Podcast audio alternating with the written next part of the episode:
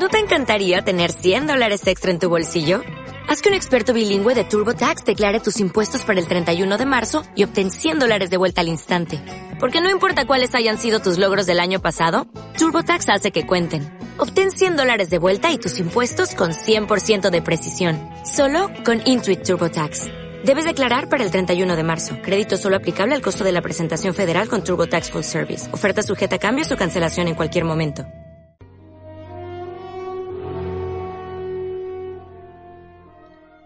Domus Santa Martae, Piazza Santa Marta 1, jueves 7 de abril de 2005, 18 y 10 de la tarde. Dante y Paola subieron al coche que había traído Boy. El director les dejaría en la morgue antes de continuar hasta la UACV para intentar determinar cuál había sido el arma homicida en cada uno de los escenarios. Fowler iba a subir también al vehículo cuando una voz le llamó desde la puerta de la Domus Santa Martae. Padre Fowler, el sacerdote se dio la vuelta. Era el cardenal Shaw. Le hacía gestos con la mano y Fowler se acercó. Eminencia, espero que ya se encuentre mejor. El cardenal le sonrió con afectación. Aceptamos con resignación las pruebas que nos manda el señor querido Fowler. Quería tener la oportunidad de darle las gracias personalmente por su oportuno rescate. Eminencia, cuando llegamos usted ya estaba a salvo. ¿Quién sabe? ¿Quién sabe lo que podría haber hecho ese lunático de haber vuelto? Cuenta usted con todo mi agradecimiento. Me encargaré personalmente de que en la curia se sepa lo buen soldado que es usted. Realmente es innecesario, Eminencia. Hijo mío, nunca se sabe cuándo puede usted necesitar un favor. ¿Cuándo va uno a meter la pata? Es importante conseguir puntos, ya lo sabe. Fowler le miró, inescrutable. Claro que, hijo mío, continuó Shaw, el agradecimiento de la curia podría ser aún más completo. Incluso podríamos reclamar su presencia aquí, en el Vaticano. Camilo Sirin parece estar perdiendo reflejos. Tal vez podría ocupar su puesto alguien que se asegurase de que el escándalo se borrara del todo, que desapareciese. Fowler comenzaba a entender. Su eminencia me solicita que pierda algún expediente. El cardenal hizo un gesto de complicidad bastante infantil y bastante incongruente, sobre todo considerando el tema del que estaban tratando. Creía estar consiguiendo lo que quería. Exacto, hijo mío, exacto. Los cadáveres no vengan injurias. El sacerdote sonrió maliciosamente. Vaya, una cita de Blake. Jamás había oído un cardenal recitar los proverbios del infierno. Shaw se embaró y almidonó la voz. No le gustaba el tono del sacerdote. Los caminos del Señor son misteriosos. Los caminos del Señor son contrarios a los del enemigo, Eminencia. Lo aprendí en la escuela de niño, y aún no ha perdido validez. Los instrumentos de un cirujano a veces se manchan, y usted es como un bisturí bien afilado, hijo. Digamos que sé que representa más de un interés en este caso. Yo solo soy un humilde sacerdote, dijo Fowler fingiendo extrañeza. No me cabe duda, pero en ciertos círculos se habla de sus habilidades. Y en esos círculos no se habla también de mi problema con la autoridad, Eminencia. Algo de eso hay también. Pero no me cabe duda de que cuando llegue el momento actuará usted como es debido. No permita que el buen nombre de su iglesia se vea arrastrado por las portadas de los periódicos, hijo. El sacerdote respondió con un silencio frío y despectivo. El cardenal le dio unos paternalistas golpecitos en la hombrera de la impecable chaqueta de clergyman y descendió el tono de voz hasta convertirlo en un susurro. En estos tiempos que corren, ¿quién no tiene algún secretillo que otro? Podría ser que su nombre apareciera en otros papeles, por ejemplo en las citaciones del Santo Oficio una vez más y sin más se dio la vuelta y volvió a entrar en la Domus Santa Martae. Fowler subió al coche donde le esperaban sus compañeros con el motor en marcha. ¿Se encuentra bien, padre? No trae buena cara, se interesó Dicanti. Perfectamente, doctora. Paula le estudió atentamente. La mentira era patente. Fowler estaba tan pálido como un costal de harina. En aquel momento aparentaba diez años más de los que tenía. ¿Qué quería el cardenal Shaw? Fowler le dedicó a Paola un intento de sonrisa despreocupada, que solo empeoró el conjunto. ¿Su eminencia? Ah, nada. Tan solo que le diera recuerdos a un amigo común. Morgue Municipal. Viernes 8 de abril de 2005. Una y veinticinco de la madrugada. Comienza a ser una costumbre recibirles de madrugada, doctora Dicanti. Paola replicó algo entre cortés y ausente. Fowler, Dante y el forense estaban a un lado de la mesa de autopsias. Ella estaba enfrente. Los cuatro llevaban las batas azules y los guantes de látex propios de aquel lugar. Encontrarse así por tercera vez en tan pocos días le hizo recordar a la joven en algo que había leído. algo sobre la recurrencia del infierno, de cómo éste consiste en la repetición. Tal vez en aquellos momentos no tuvieran frente a sí el infierno, pero desde luego contemplaban las pruebas de su existencia. El cadáver de Cardoso daba más miedo así, sobre la mesa, lavado de la sangre que lo cubría horas atrás. Era una muñeca blanca con terribles heridas secas. El cardenal había sido un hombre delgado, y tras la pérdida de sangre su rostro era una máscara hundida y acusadora. ¿Qué sabemos de él, Dante? dijo Dicanti. El superintendente leyó de un pequeño cuadernillo que siempre llevaba en un bolsillo de la chaqueta. Geraldo Claudio Cardoso, nacido en 1934, cardenal desde 2001 reputado defensor de los trabajadores, siempre estuvo al lado de los pobres y los sin hogar. Antes de ser cardenal, ganó amplia reputación en la diócesis de Santo José. Allí tienen las fábricas más importantes de Sudamérica. Aquí Dante citó las dos marcas de coches más famosas del mundo. Siempre actuó como vínculo entre el obrero y la empresa. Los trabajadores le amaban, le llamaban el obispo sindical. Era miembro de varias congregaciones en la curia romana. Esta vez, incluso el forense guardó silencio había despiezado a Robaira con una sonrisa en los labios, burlándose de la falta de aguante de Pontiero. Horas después, sobre su mesa estaba el hombre del que se había burlado. Y al día siguiente, otro de los porporados, un hombre que, al menos sobre el papel, había hecho mucho bien. Se preguntaba si habría coherencia entre la biografía oficial y la oficiosa, pero fue Fowler quien finalmente trasladó la pregunta a Dante. Superintendente, ¿hay algo más aparte del resumen de prensa? Padre Fowler no cometa el error de pensar que todos los hombres de nuestra Santa Madre Iglesia llevan una doble vida. Procuraré recordarlo. Fowler tenía el rostro rígido. Y ahora, por favor, respóndame. Dante fingió pensar, mientras crujía su cuello izquierda y derecha, su gesto característico. Paola tuvo la sensación de que o bien conocía la respuesta o bien venía preparado para la pregunta.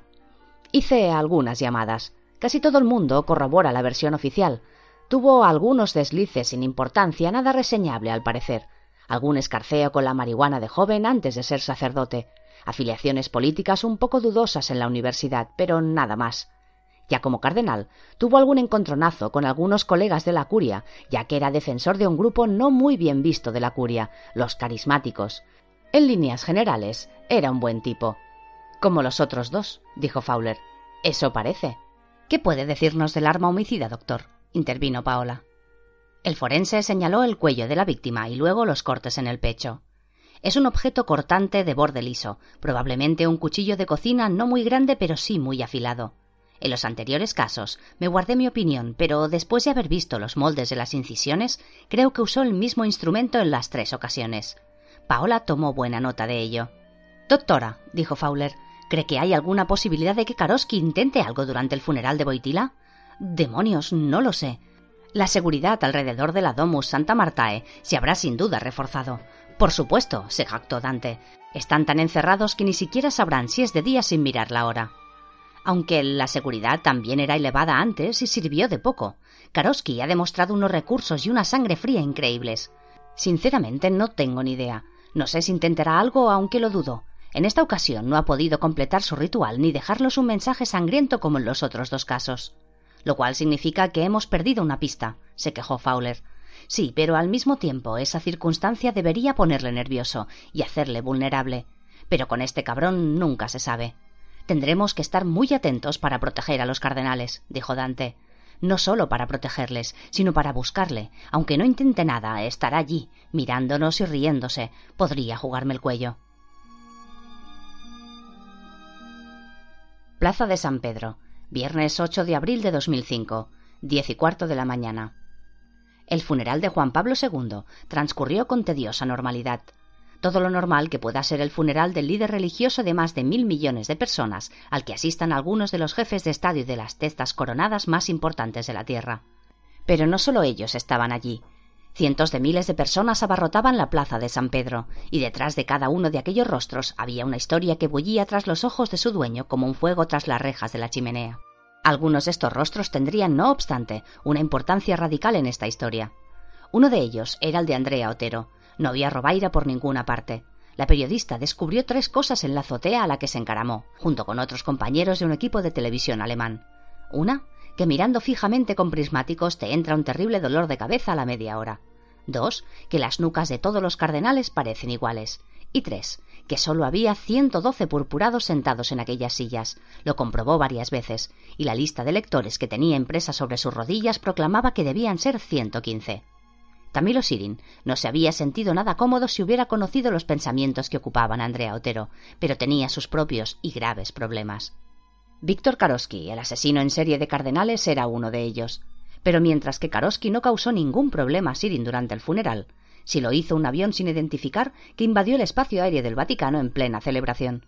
La angustia que dominó a Sirin durante unos momentos recordando los atentados del 11 de septiembre no era menor que la de los pilotos de los tres cazas que fueron en su persecución. Por suerte, el alivio llegó minutos después, cuando se descubrió que el piloto del avión sin identificar era un macedonio que había cometido un error. El episodio llevó los nervios de Sirin al límite. Un subordinado cercano comentaría después que escuchó a Sirin levantar la voz por primera vez tras quince años a sus órdenes. Otro subordinado de Sirin, Fabio Dante, estaba entre el público. Maldecía su suerte porque la gente se apiñaba al paso del féretro con el Papa Boitila sobre él, y muchos gritaron Santo súbito en sus orejas. Desesperadamente intentaba ver por encima de los carteles y las cabezas, buscando a un fraile carmelita con barba abundante. No fue el que más se alegró de que terminara el funeral, pero casi. El padre Fowler fue uno de los muchos sacerdotes que repartieron la comunión entre el público, y en más de una ocasión creyó ver la cara de Karoski en la persona que iba a recibir el cuerpo de Cristo de sus manos. Mientras cientos de personas desfilaban delante de él para recibir a Dios, Fowler rezaba por dos motivos. Uno era la causa que le había llevado a Roma, y el otro era pedir iluminación y fortaleza al Todopoderoso ante lo que había hallado en la ciudad eterna. Ignorante de que Fowler pedía ayuda al Creador en buena parte por causa de ella, Paola escrutaba los rostros de la multitud desde la escalinata de San Pedro. Se había colocado en una esquina, pero no rezó. Nunca lo hacía. Tampoco miraba a la gente con mucha atención, pues al cabo de un rato todas las caras le parecían iguales. Lo que hacía era pensar en los motivos de un monstruo. El doctor Boy se situó delante de varios monitores de televisión con Angelo, el escultor forense de la UACV. Recibían la imagen directa de las cámaras de la RAI que había sobre la plaza, antes de que pasaran por realización. Allí montaron su propia caza, de la que obtuvieron un dolor de cabeza parecido al de Andrea Otero. Del ingeniero, como lo seguía llamando Angelo en su afortunada ignorancia, ni rastro. En la esplanada, agentes del servicio secreto de George Bush llegaron a las manos con agentes de la vigilancia cuando estos no le permitieron el paso a aquellos en la plaza. Para aquellos que conozcan, aunque solo sea de oídas, la labor del servicio secreto, resultará insólito que durante aquel día se quedaran fuera. Nadie, nunca, en ningún lugar, les había negado el paso tan rotundamente. Desde la vigilancia se les negó el permiso, y por mucho que insistieron, fuera se quedaron. Víctor Karosky asistió al funeral de Juan Pablo II con suma devoción, rezando en voz alta.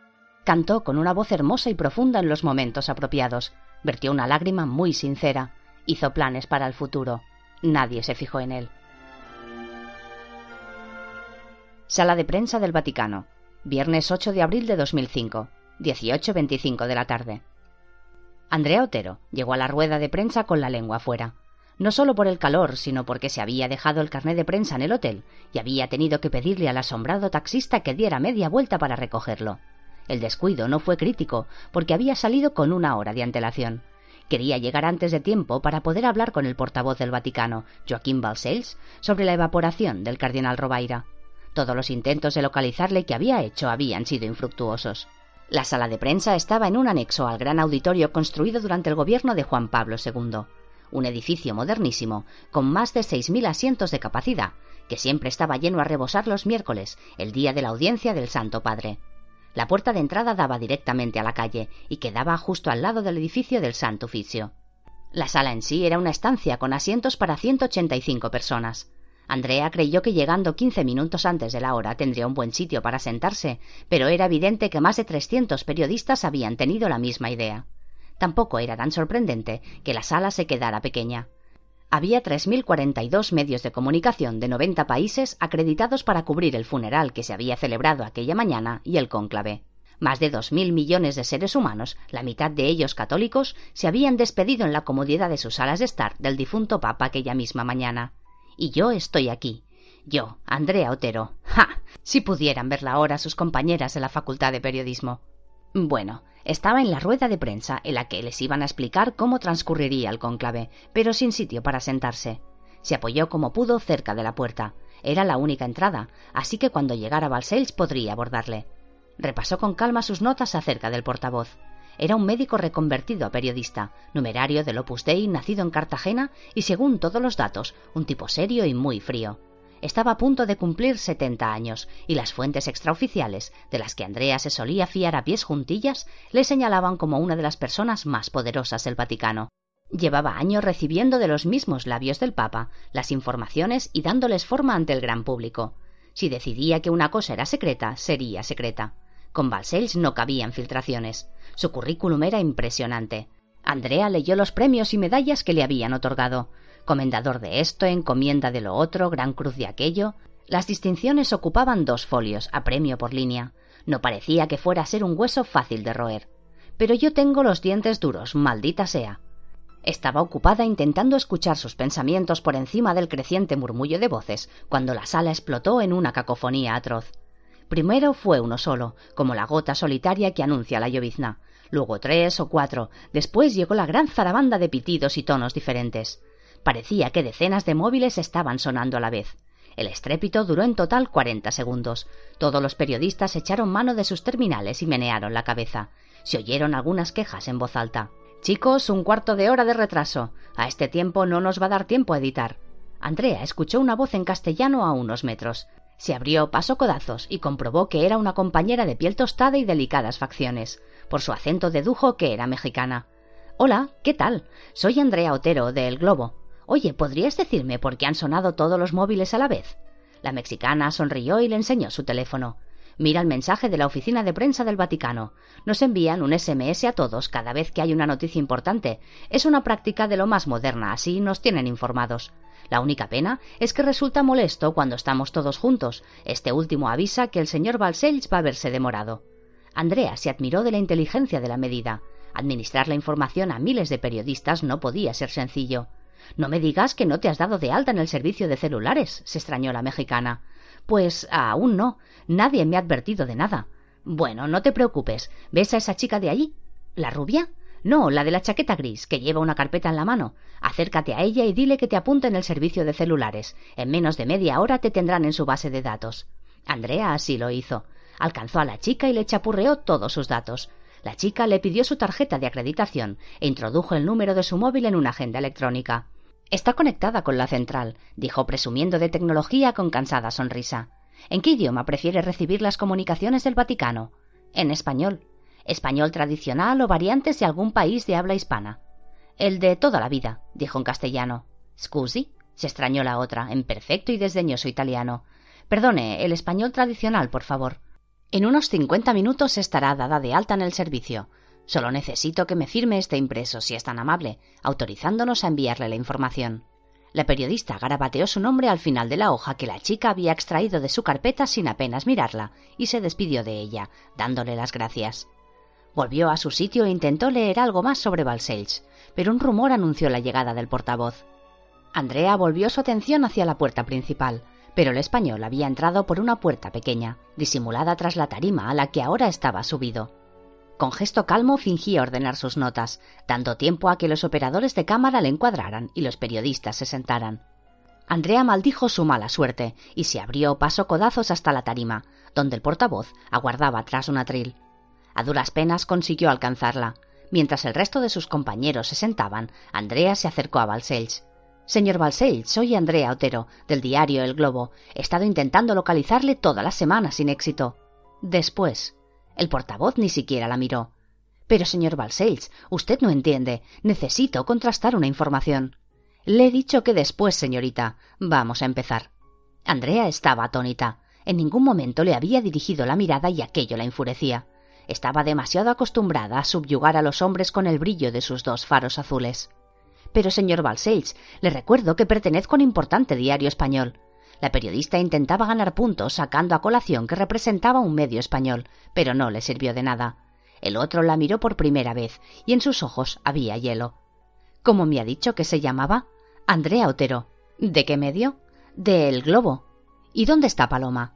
Paloma, la corresponsal oficial para los asuntos vaticanos, la que casualmente había ido un par de días a España y había tenido el detallazo de tener un accidente no mortal de coche para cederle su sitio a Andrea.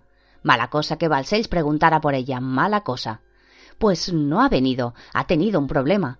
Balcells frunció el ceño como un solo anciano numérico del Opus Dei es físicamente capaz de fruncir el ceño. Andrea retrocedió un poco, sorprendida. Jovencita, observe a esas personas que están detrás de usted, por favor, dijo Balcells señalando las abarrotadas filas de butacas. Son sus compañeros de la CNN, la BBC, Reuters y otros cien medios de comunicación más. Algunos de ellos ya eran periodistas acreditados en el Vaticano antes de que usted naciera. Y todos ellos aguardan a que comience la rueda de prensa. Haga el favor de ocupar su sitio ahora mismo. Andrea se dio la vuelta avergonzada y con las mejillas encarnadas. Los reporteros de la primera fila sonreían irónicamente. Algunos de ellos parecían tan viejos como la puñetera columnata de Bernini. Mientras intentaba regresar al final de la sala, donde había dejado el maletín que contenía su ordenador, escuchó cómo Balcells bromeaba en italiano con alguno de los de la primera fila. Unas carcajadas huecas casi inhumanas sonaron a sus espaldas. No tuvo la menor duda de que la broma era cerca de ella.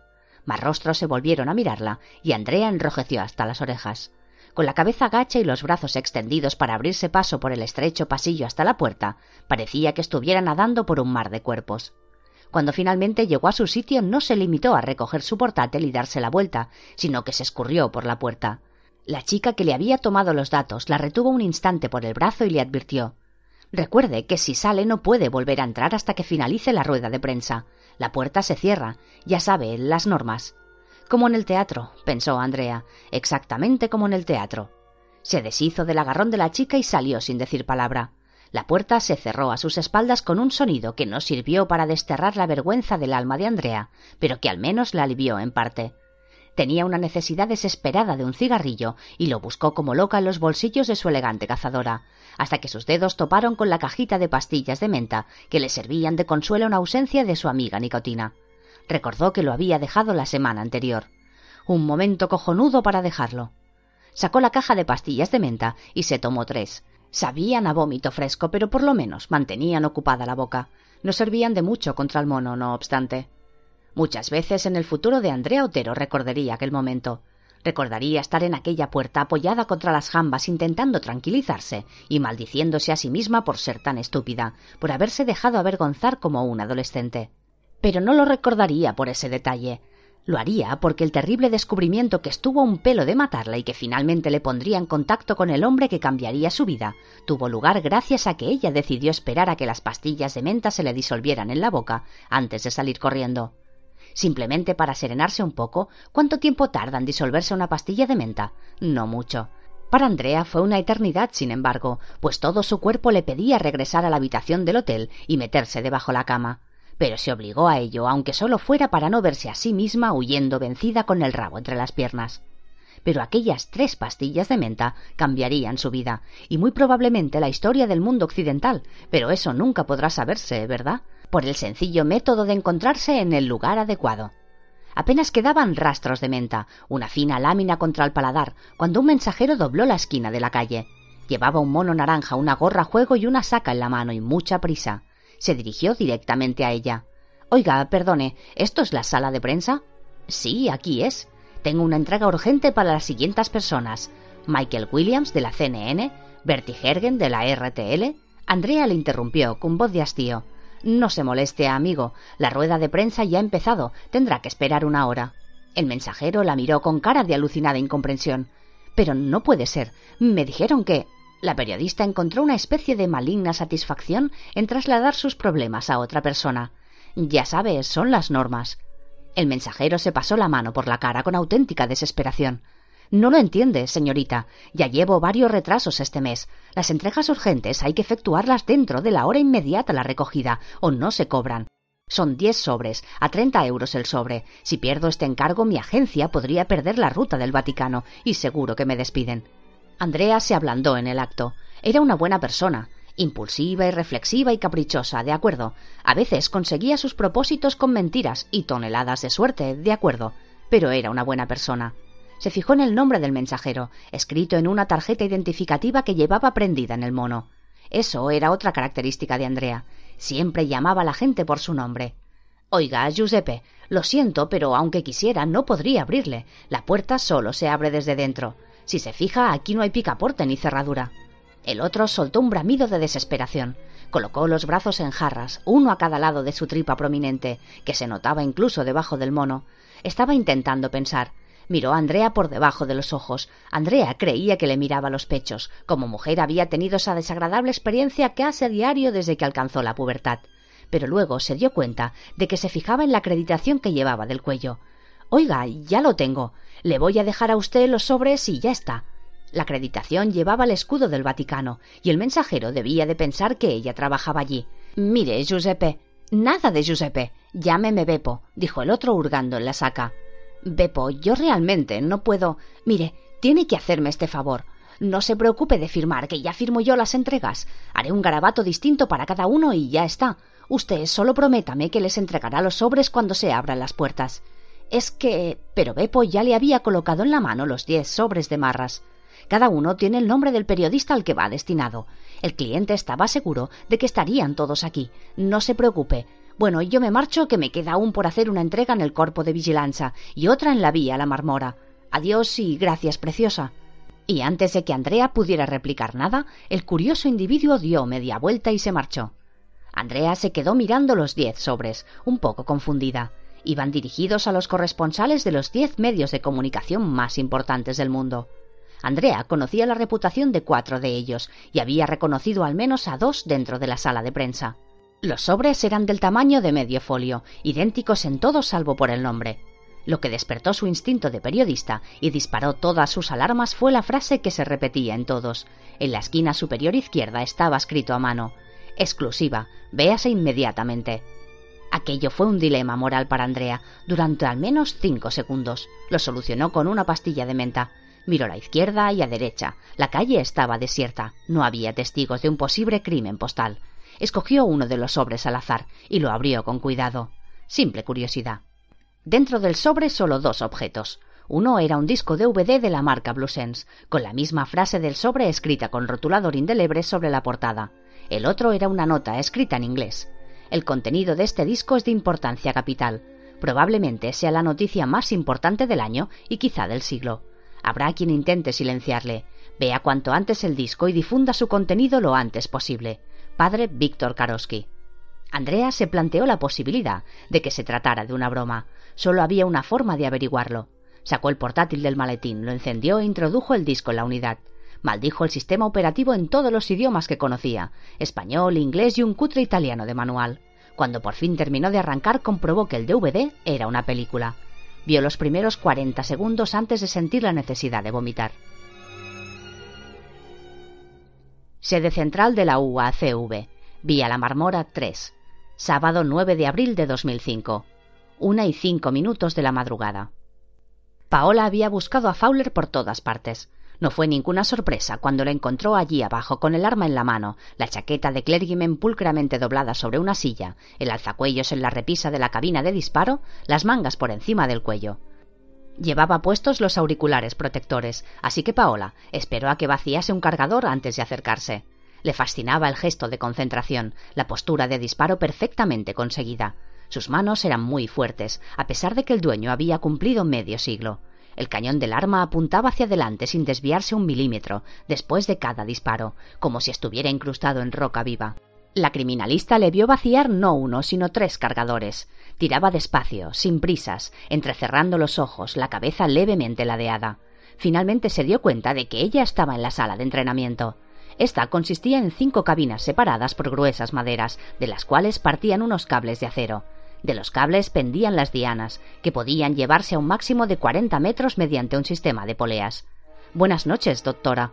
Una hora un poco extraña para las prácticas, ¿verdad? No quería ir al hotel. Sabía que esta noche no podría dormir. Paola sintió. Lo comprendía perfectamente. Estar de pie en el funeral sin hacer nada había sido terrible. Aquella sería una noche de insomnio garantizado. Se moría de ganas por hacer algo útil. ¿Dónde está mi querido amigo el superintendente? Ah, recibió una llamada urgente. Estábamos comentando el informe de la autopsia de Cardoso cuando se ha ido corriendo dejándome con la palabra en la boca. Muy propio de él. Sí, pero no hablemos de eso. Veamos qué tal se le ha dado el ejercicio, padre. La criminalista presionó el botón que acercaba la diana de papel con la silueta de un hombre pintada en negro. El monigote tenía un círculo blanco en el centro del pecho. Tardó en llegar, porque Fowler había situado la diana al máximo de distancia. No le sorprendió nada ver que casi todos los agujeros habían dado dentro del círculo. Lo que le sorprendió fue que uno de ellos había fallado. Le decepcionó que no hubiera encajado todos los tiros en la diana, como los protagonistas de las películas de acción. Pero él no es un héroe de acción, es un ser de carne y hueso, inteligente, culto y un tirador muy bueno. De algún modo ese disparo fallido le hace humano. Fowler siguió la dirección de su mirada y se rió, divertido de su propio fallo. He perdido algo de práctica, pero aún me gusta mucho disparar. Es un deporte excepcional. Siempre y cuando sea un deporte. Aún no confía en mí, ¿verdad, doctora? Paola no respondió. Le gustaba ver a Fowler allí, sin el alzacuellos, vestido solo con una camisa remangada y unos pantalones negros. Pero las fotos del aguacate que Dante le había mostrado seguían dando botes en su cabeza de tanto en tanto, como monos borrachos en una bañera. No, padre, no del todo, pero quiero confiar en usted. ¿Le basta con eso? Tendrá que bastar. ¿De dónde sacó el arma? La armería está cerrada a estas horas. Ah, me la prestó el director Boy. Es la suya. Me dijo que hace tiempo que no la utiliza. Por desgracia, es cierto. Debería haber conocido a ese hombre hace tres años. Era un gran profesional, un gran científico. Lo sigue siendo, pero antes brillaba en sus ojos la curiosidad, y ahora ese brillo se ha apagado. Lo ha sustituido la ansiedad del oficinista. ¿Es amargura o nostalgia lo que hay en su voz, doctora? Un poco de las dos cosas. ¿Tardó mucho en olvidarle? Paola se fingió asombrada. ¿Cómo dice? Oh, vamos, no se ofenda. He visto cómo él crea espacios de aire sólido entre ustedes dos. Boy mantiene las distancias a la perfección. Por desgracia, es algo que se le da muy bien. La criminalista dudó un momento más antes de continuar. Volví a sentir aquella sensación de vacío en el estómago que se producía a veces cuando miraba a Fowler. La sensación de montaña rusa. Debía confiar en él. Pensó con triste y descolorida ironía que al fin y al cabo era un sacerdote y estaba muy habituado a ver los lados más rastreros de la gente. Igual que ella, dicho sea de paso. Boy y yo tuvimos un romance, breve, no sé si dejé de gustarle o simplemente le estorbaba en sus ansias de promoción. Pero usted prefiere la segunda opción. Me gusta engañarme, en eso y en muchas cosas. Siempre me digo a mí misma que vivo con mi madre para protegerla, pero en realidad soy yo la que necesita protección. Supongo que por eso me enamoro de personas fuertes, pero inadecuadas, personas con las que no puedo estar. Fowler no respondió. Ella había sido muy clara. Ambos se quedaron mirándose muy cerca. Pasaron los minutos en silencio. Paola estaba absorta en la mirada verde del padre Fowler, conociendo íntimamente sus pensamientos. De fondo creía escuchar un sonido insistente, pero no le prestó atención. Tuvo que ser el sacerdote quien se lo recordase. Será mejor que atienda la llamada, doctora. Y entonces Paola cayó en la cuenta que aquel ruido molesto era su propio móvil, que ya empezaba a sonar furioso. Respondió a la llamada y por un instante se enfureció. Colgó sin despedirse. Vamos, padre, era el laboratorio. Esta tarde alguien envió un paquete por mensajería. En el remite figuraba el nombre de Mauricio Pontiero. Sede central de la UACV, vía La Marmora 3, sábado 9 de abril de 2005, 1 y 25 de la madrugada. Este paquete llegó hace casi cuatro horas. ¿Se puede saber por qué nadie se ha dado cuenta antes de lo que contenía? Boy la miró, paciente pero hastiado. Era muy tarde para aguantar tonterías de una subordinada. Sin embargo, se contuvo mientras guardaba la pistola que Fowler le acababa de devolver. El sobre venía su nombre, Paola, y cuando llegó usted estaba en la morgue. La chica de recepción lo dejó en mi correo y yo he tardado en verlo. Cuando me he dado cuenta de quién lo enviaba, he puesto en marcha la gente y a estas horas ha tardado tiempo. Lo primero fue llamar a los artificieros. No encontraron nada sospechoso en el sobre. Cuando descubrí de qué se trataba, la llamé a usted y a Dante, pero el superintendente no aparece por ninguna parte y Sirin no se pone al teléfono. Estarán durmiendo, es de madrugada, por Dios. Se encontraban en la sala de dactiloscopia, un recinto estrecho repleto de lámparas y bombillas. El olor del polvo para huellas estaba por todas partes. Había técnicos a los que les encantaba el aroma. Incluso uno juraba que se lo esnifaba antes de estar con su novia, porque era afrodisíaco, según él pero a Paola le desagradaba. El olor le daba ganas de estornudar y las manchas se pegaban a la ropa oscura y tardaban varios lavados en salir. ¿Y bien? ¿Sabemos seguro que este mensaje lo mandó Karosky? Fowler estaba estudiando la letra con la que el remitente había escrito la dirección. Sostenía el sobre con los brazos un poco extendidos. Paola sospechó que tal vez no veía bien de cerca. Seguramente tendría que usar gafas para leer en breve. Se preguntó qué tal le quedarían. Esta es su grafía, desde luego, y la macabra broma de incluir el nombre del subinspector también parece propia de Karosky. Paola recogió el sobre de manos de Fowler, lo colocó sobre la gran mesa que cubría la sala. La superficie de ésta era completamente de cristal y estaba retroiluminada. Sobre la mesa estaba el contenido del sobre en sendas bolsas de plástico transparente. Boy señaló la primera bolsa. Esta nota lleva sus huellas. Va dirigida a usted, Dicanti. La inspectora sostuvo ante los ojos la bolsa que contenía la nota, escrita en italiano. Leyó su contenido en voz alta a través del plástico. Querida Paola, ¿cómo te echo de menos? Estoy en MC 948. Se está muy calentito y a gusto. Espero que puedas venir a saludarnos lo antes posible. Entre tanto, te envío un vídeo de mis vacaciones. Besos, Maurizio. Paola no pudo evitar un estremecimiento mezcla de ira y horror. Intentó contener las lágrimas, forzándose a sí misma a dejarlas dentro. No iba a llorar delante de Boy. Tal vez delante de Fowler, pero no de Boy. De Boy nunca. ¿Padre Fowler? Marcos capítulo 9 versículo 48. Donde el gusano no muere y el fuego no se apaga. El infierno. Exacto. Maldito hijo de puta. No hay ninguna alusión a su persecución de hace unas horas. Es muy posible que la nota fuera redactada antes. El disco fue grabado ayer por la mañana, según la fecha que consta en los archivos del interior. ¿Sabemos el modelo de la cámara o el ordenador con el que fue grabado? Con el programa que utilizó, dichos datos no quedan registrados en el disco, solo la hora, el programa y la versión del sistema operativo. Ni un número de serie, ni un código, nada que pueda servir para identificar el equipo emisor. ¿Huellas? Dos parciales. Las dos son de Karosky, pero no me hubiera hecho falta saberlo. Con ver el contenido hubiera sido suficiente. Pues ¿a qué espera? Ponga el DVD, voy. Padre Fowler, ¿nos disculpa un momento? El sacerdote percibió enseguida la situación. Miró a Paola a los ojos. Ella le hizo un leve gesto diciéndole que todo estaría bien. ¿Cómo no? ¿Café para tres, doctora Dicanti? El mío con dos terrones, por favor. Voy esperó a que Fowler saliera de la sala antes de coger a Paola de la mano. A Paola le desagradó el tacto, demasiado carnoso y húmedo. Había suspirado por volver a sentir aquellas manos sobre su cuerpo muchas veces. Había odiado a su dueño por su desprecio e indiferencia. Pero en aquel momento no quedaban ni las brasas de aquel fuego. Se había extinguido en un océano verde minutos atrás. Solamente restaba su orgullo del que la inspectora andaba bien sobrada. Y desde luego que no iba a ceder a su chantaje emocional. Sacudió el brazo y el director retiró la mano.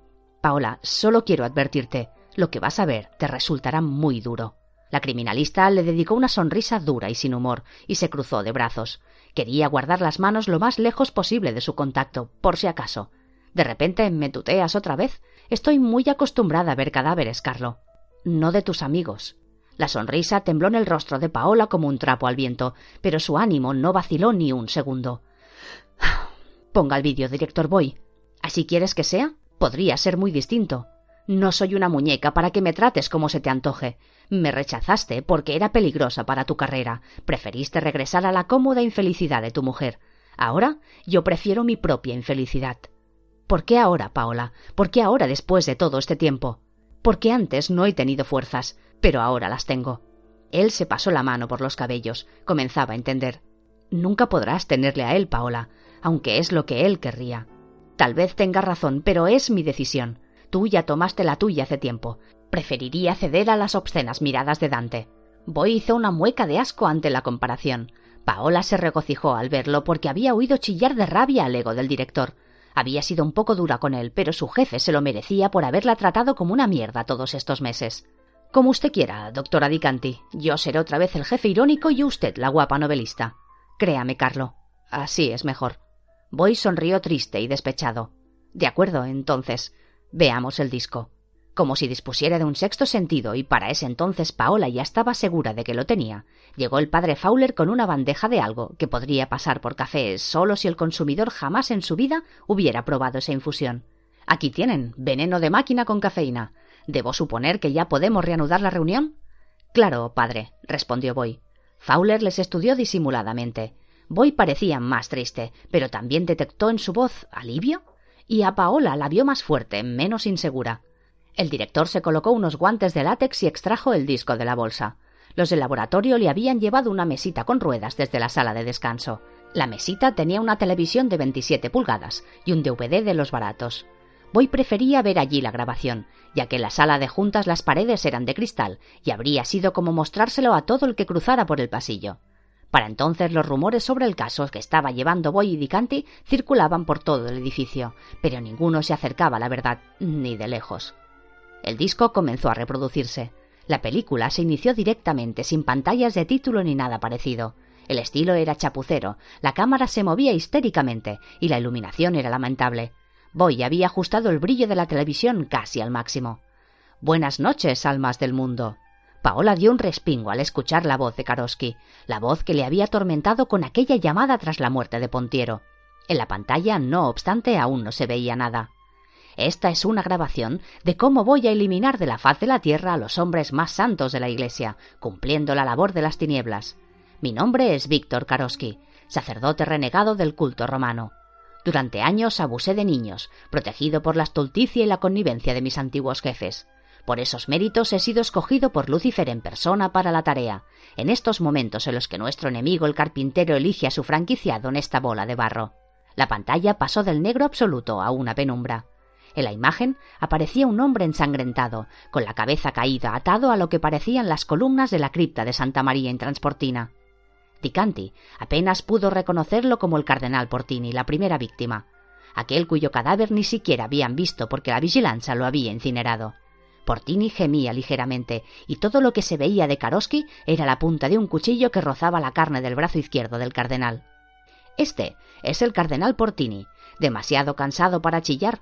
Portini hizo mucho bien al mundo, y mi amo abobina su carne fétida. Ahora veréis cómo acabo con su miserable existencia. El cuchillo se apoyó en la garganta y la cortó, de un solo tajo. La cámara volvió a quedarse negra, para luego enseñar una nueva víctima atada al mismo lugar. Era Robaira y estaba muy asustado. Este es el cardenal Robaira, lleno de miedo. Tenía una gran luz en su interior. ¿Es hora de devolver su luz a su creador? Esta vez Paola tuvo que apartar la vista. La cámara mostró cómo el cuchillo vaciaba las cuencas de los ojos de Robaira. Una solitaria gota de sangre salpicó el visor. Era el espectáculo más horrendo que la criminalista había contemplado jamás, y sintió cómo se le removía el estómago. La imagen cambió una vez más y mostró lo que ella estaba temiendo ver. Este es el subinspector Pontiero, un seguidor del pescador.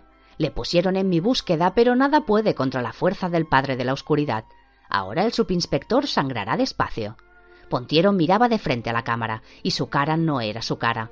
Tenía los dientes apretados, pero la fuerza de sus ojos no se había extinguido. El cuchillo le cortó la garganta muy despacio, y Paola volvió a apartar la mirada. Este es el cardenal Cardoso, amigo de los desheredados de la tierra, los piojos y las pulgas. Su amor era para mi dueño tan repugnante como las entrañas podridas de una oveja. También ha muerto. Un momento, allí había una discrepancia.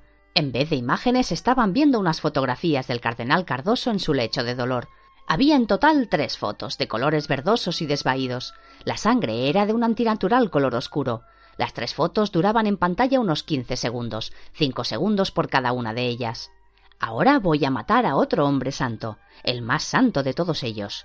Habrá quien intente impedírmelo, pero su final será el mismo que el de estos que habéis visto morir entre vuestros ojos. La Iglesia, cobarde, os lo ha ocultado. Ya no podrá seguir haciéndolo.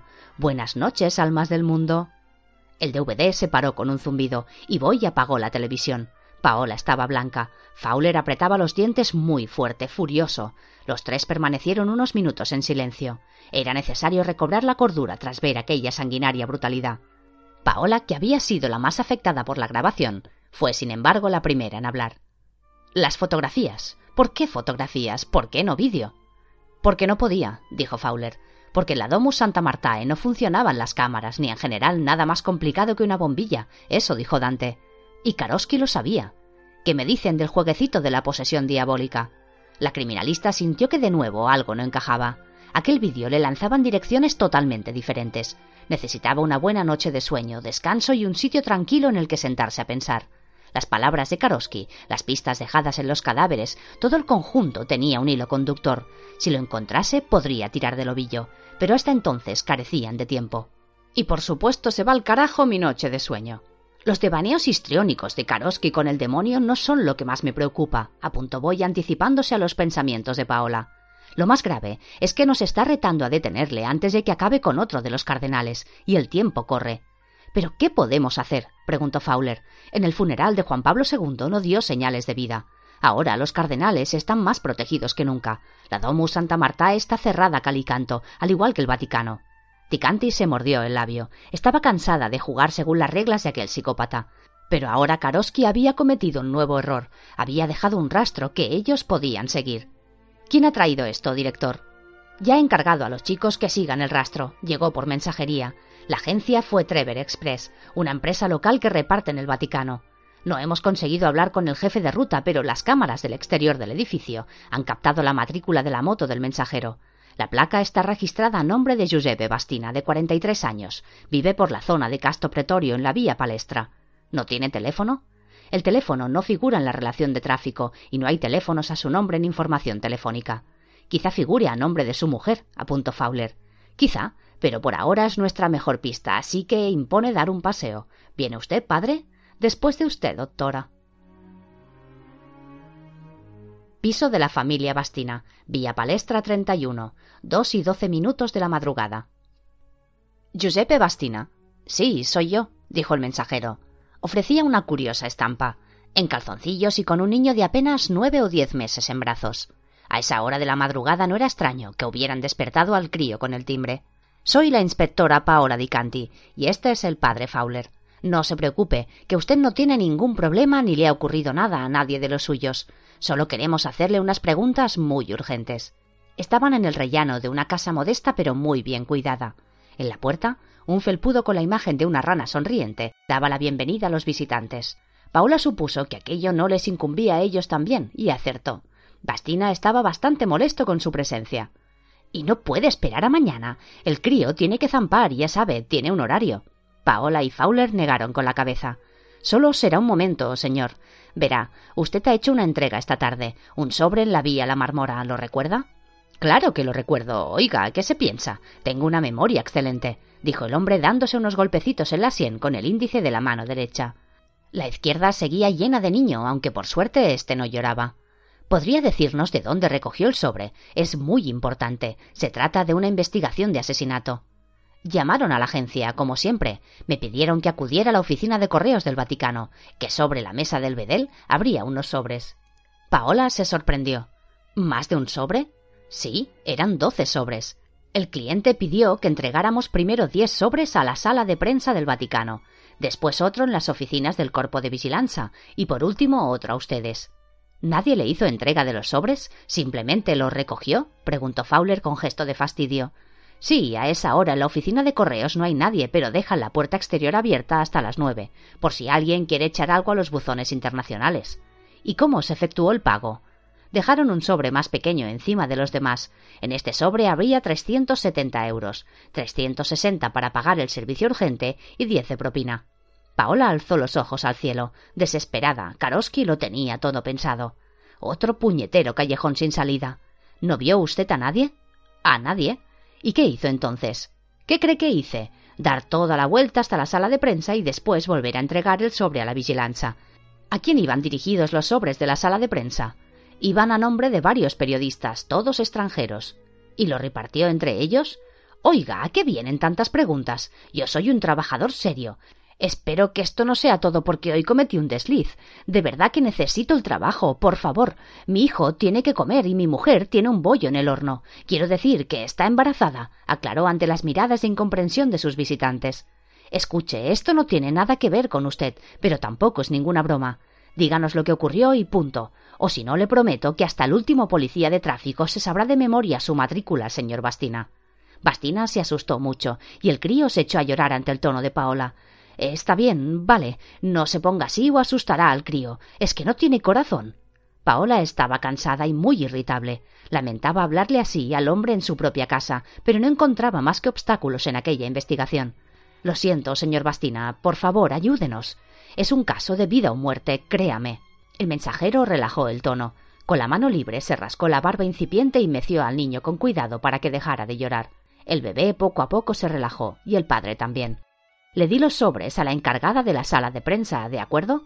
Las puertas de la sala ya se habían cerrado, y para entregarlos en mano hubiera tenido que esperar una hora, y las entregas especiales hay que efectuarlas en la hora siguiente a la recogida o no se cobran. Tengo problemas en el trabajo últimamente, ¿saben ustedes? Si alguien se enterara de que he hecho esto, podría perder el trabajo. Por nosotros nadie lo sabrá, señor Bastina, créame. Bastina la miró y asintió. La creo, inspectora. ¿Sabe el nombre de la encargada? no, no lo sé. Tenía una tarjeta con el escudo del Vaticano y una banda azul en la parte superior. Ahí ponía prensa. Fowler se alejó unos metros por el pasillo junto con Paola y volvió a susurrarle al oído, de aquella manera tan particular que a ella le encantaba. Procuró concentrarse en sus palabras y no en las sensaciones que le producía su proximidad. No fue fácil. Doctora, esa tarjeta que describe este hombre no es de personal del Vaticano, es una acreditación de prensa.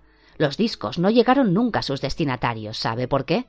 Paola intentó pensar como un periodista durante un segundo, imaginarse que recibía un sobre mientras estaba en la sala de prensa, rodeado de todos aquellos medios rivales. No llegaron a sus destinatarios, porque si los hubiesen recibido su contenido estarían todas las televisiones del mundo ahora mismo, si todos los sobres hubieran llegado a la vez, no se habrían marchado a casa a comprobar la información. Probablemente habrían acorralado al portavoz del Vaticano allí mismo. Exacto. Karosky ha intentado emitir su propia nota de prensa, pero le ha salido el tiro por la culata, gracias a las prisas de este buen hombre y a la más que presumible falta de honradez de la persona que recogió los sobres. O mucho me equivoco, o abrió uno de los sobres y se los llevó todos, para que compartir esa buena suerte que le había caído del cielo. Ahora mismo, en algún lugar de Roma, esa mujer está redactando la noticia del siglo.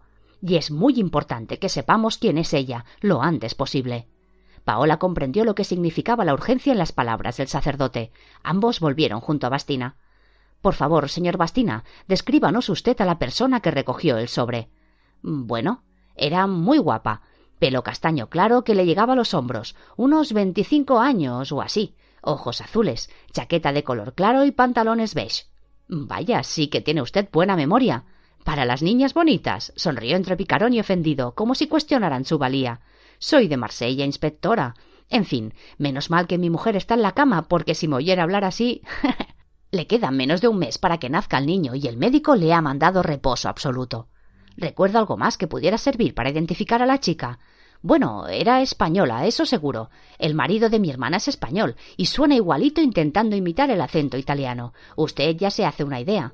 Paola se hacía una idea de eso y de que era hora de marcharse. Lamentamos haberle molestado. No se preocupen. Lo único que me gustaría es no tener que responder las mismas preguntas dos veces. Paola se dio la vuelta súbitamente alarmada. Elevó la voz hasta convertirla casi en un grito. ¿Ya le han preguntado esto antes? ¿Quién? ¿Cómo era? El niño volvió a llorar. El padre le mecía e intentaba tranquilizarle sin demasiado éxito. Váyanse ustedes de una vez. Mire cómo han hecho llorar a mi ragazzo.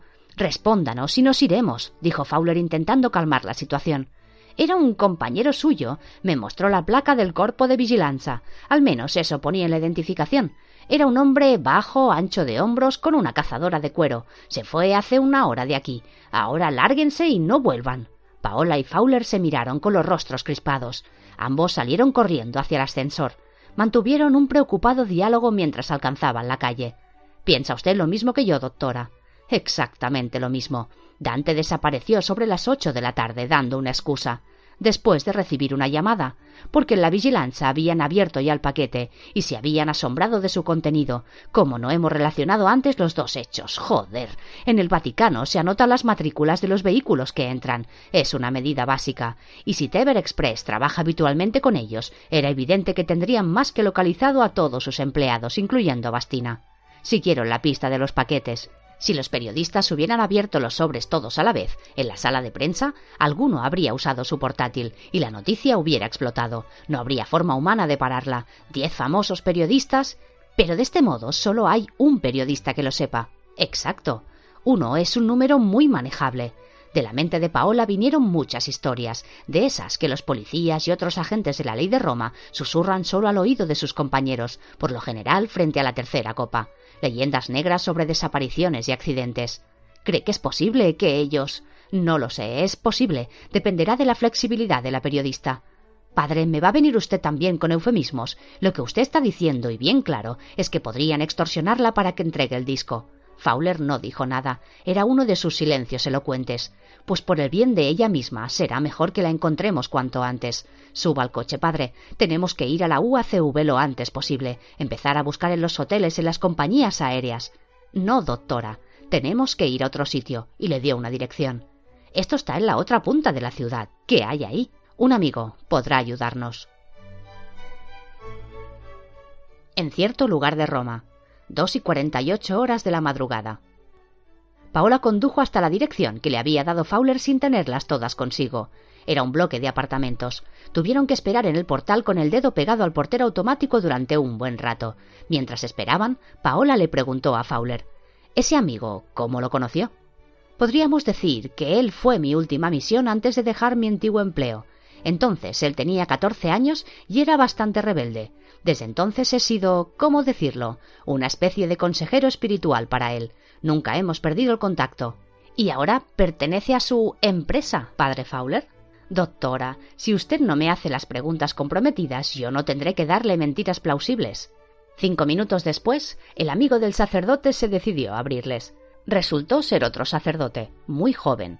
Les hizo pasar a un pequeño estudio, amueblado con muebles baratos pero muy limpio. Había dos ventanas, ambas con las persianas bajadas por completo. En un extremo de la estancia había una mesa de unos dos metros de ancho cubierta por cinco monitores de ordenador, de los de pantalla plana. Bajo la mesa bullían un centenar de luces como un descontrolado bosque de árboles de Navidad. En el otro extremo había una cama deshecha de la que era evidente que su ocupante había saltado hacía breves instantes. Albert, te presento a la doctora Paola Di Canti. Colaboro con ella. ¿Padre Albert? Oh, por favor, solo Albert. El joven cura sonrió de forma agradable, aunque su sonrisa era casi un bostezo. Lamento el desorden. Demonios, Anthony, ¿qué te trae por aquí estas horas? No tengo ganas de jugar al ajedrez ahora, y de paso, podrías avisar de que habías venido a Roma. Supe que volvías a la acción la semana pasada. Me hubiera gustado enterarme por ti. Albert se ordenó sacerdote el año pasado. Es un joven impulsivo, pero también un genio de los ordenadores. Y ahora nos va a hacer un favor, doctora. ¿En qué lío te has metido ahora, viejo loco? Albert, por favor, respeta a la doctora aquí presente, dijo Fowler fingiéndose ofendido. Queremos que nos consigas una lista. ¿Cuál? La lista de acreditaciones de prensa del Vaticano. Albert se quedó muy serio. Eso que me pides no es fácil. Albert, por el amor de Dios, tú entras y sales de los ordenadores del Pentágono como otros entran en su cuarto de baño. Rumores sin fundamento, dijo Albert, aunque su sonrisa dijera otra cosa. Pero aunque fuera cierto, una cosa no tiene nada que ver con la otra. El sistema informático del Vaticano es como la tierra de Mordor, es inexpugnable. Vamos, Frodo 26, estoy convencido de que ya has llegado ahí antes. ¡Shh! No digas nunca en voz alta mi nombre de hacker loco. Lo siento, Albert. El joven se puso muy serio, se rascó la mejilla donde aún había restos de la pubertad, en forma de huidizas marcas rojas. Volvió su atención a Fowler. ¿Realmente es imprescindible? Sabes que no estoy autorizado a hacer eso, Anthony. Contraviene todas las normas. Paola no quiso preguntar de quién tendría que venir la autorización para algo así. La vida de una persona podría estar en peligro, Albert, y nosotros nunca hemos sido hombres de normas. Fowler miró a Paola pidiéndole que le echara una mano. ¿Puede usted ayudarnos, Albert? ¿Realmente consiguió entrar antes? Sí, doctora Dicanti, he estado allí antes, una vez y no llegué muy lejos, y le puedo jurar que no he estado más acojonado en mi vida. Disculpe mi lenguaje. Tranquilo, ya había escuchado esa palabra antes. ¿Qué sucedió? Me detectaron. En el momento preciso en que eso ocurrió, se activó un programa que puso a dos perros guardianes tras mis talones. ¿Qué significa eso? Recuerde que habla con una ignorante en la materia. Albert se animó. Le encantaba hablar de su trabajo. Que había dos servidores ocultos esperando solo que alguien cruzara sus defensas. En el momento en que lo conseguí, activaron todos sus recursos para localizarme. Uno de los servidores intentaba localizar mi dirección desesperadamente. El otro comenzó a ponerme chinchetas que son chinchetas. Imagine usted que tiene un camino que atraviesa un arroyo.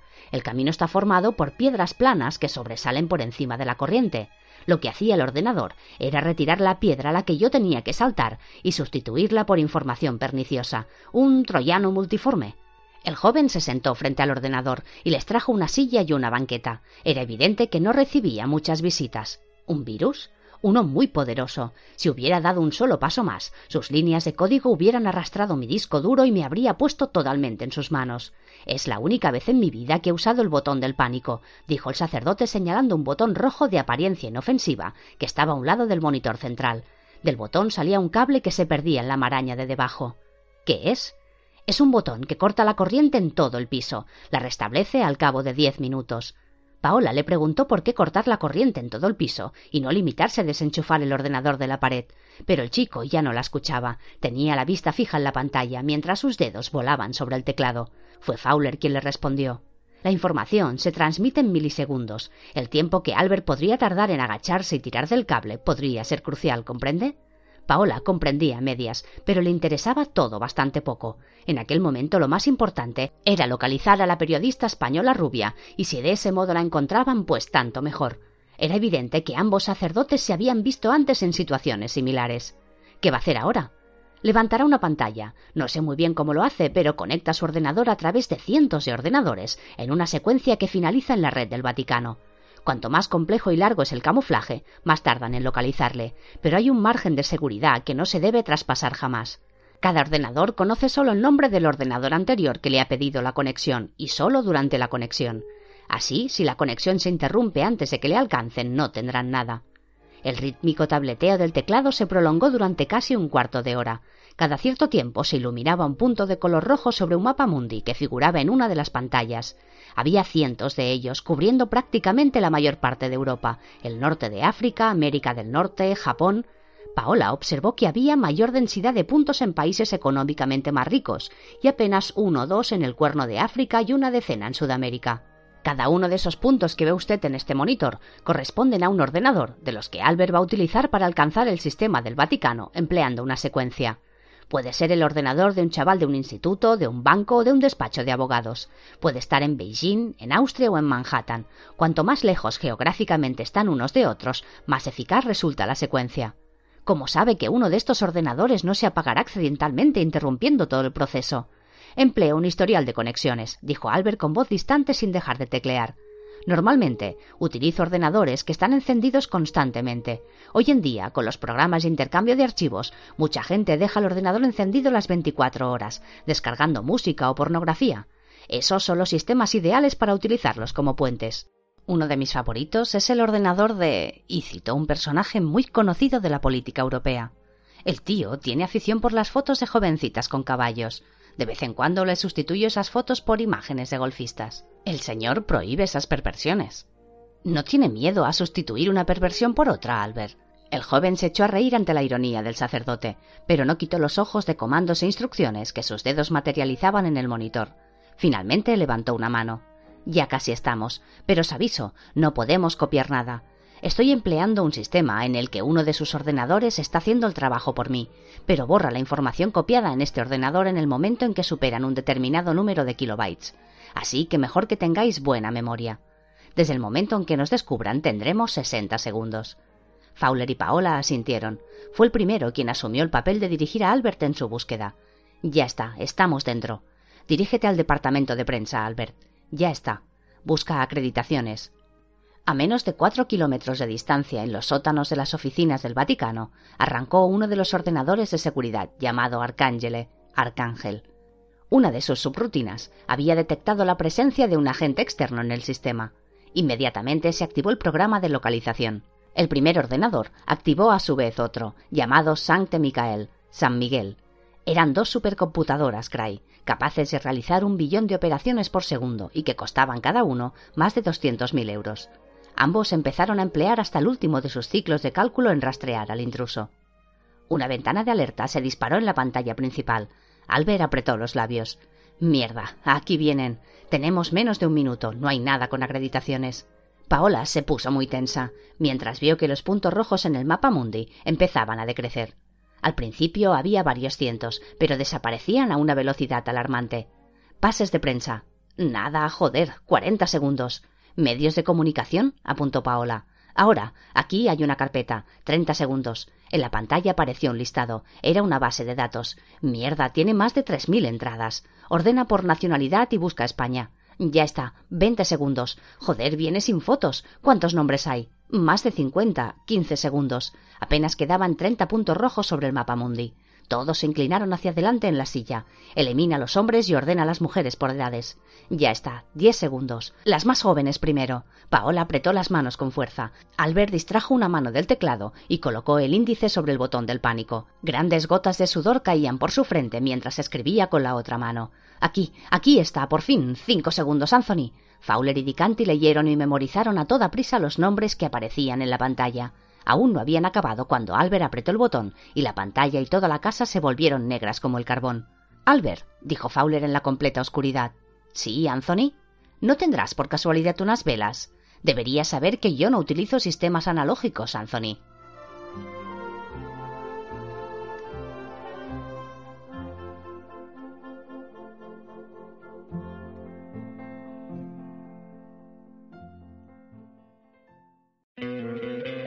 ¿No te encantaría tener 100 dólares extra en tu bolsillo? Haz que un experto bilingüe de TurboTax declare tus impuestos para el 31 de marzo y obtén 100 dólares de vuelta al instante. Porque no importa cuáles hayan sido tus logros del año pasado, TurboTax hace que cuenten. Obtén 100 dólares de vuelta y tus impuestos con 100% de precisión. Solo con Intuit TurboTax. Debes declarar para el 31 de marzo. Crédito solo aplicable al costo de la presentación federal con TurboTax Full Service. Oferta sujeta a cambios o cancelación en cualquier momento.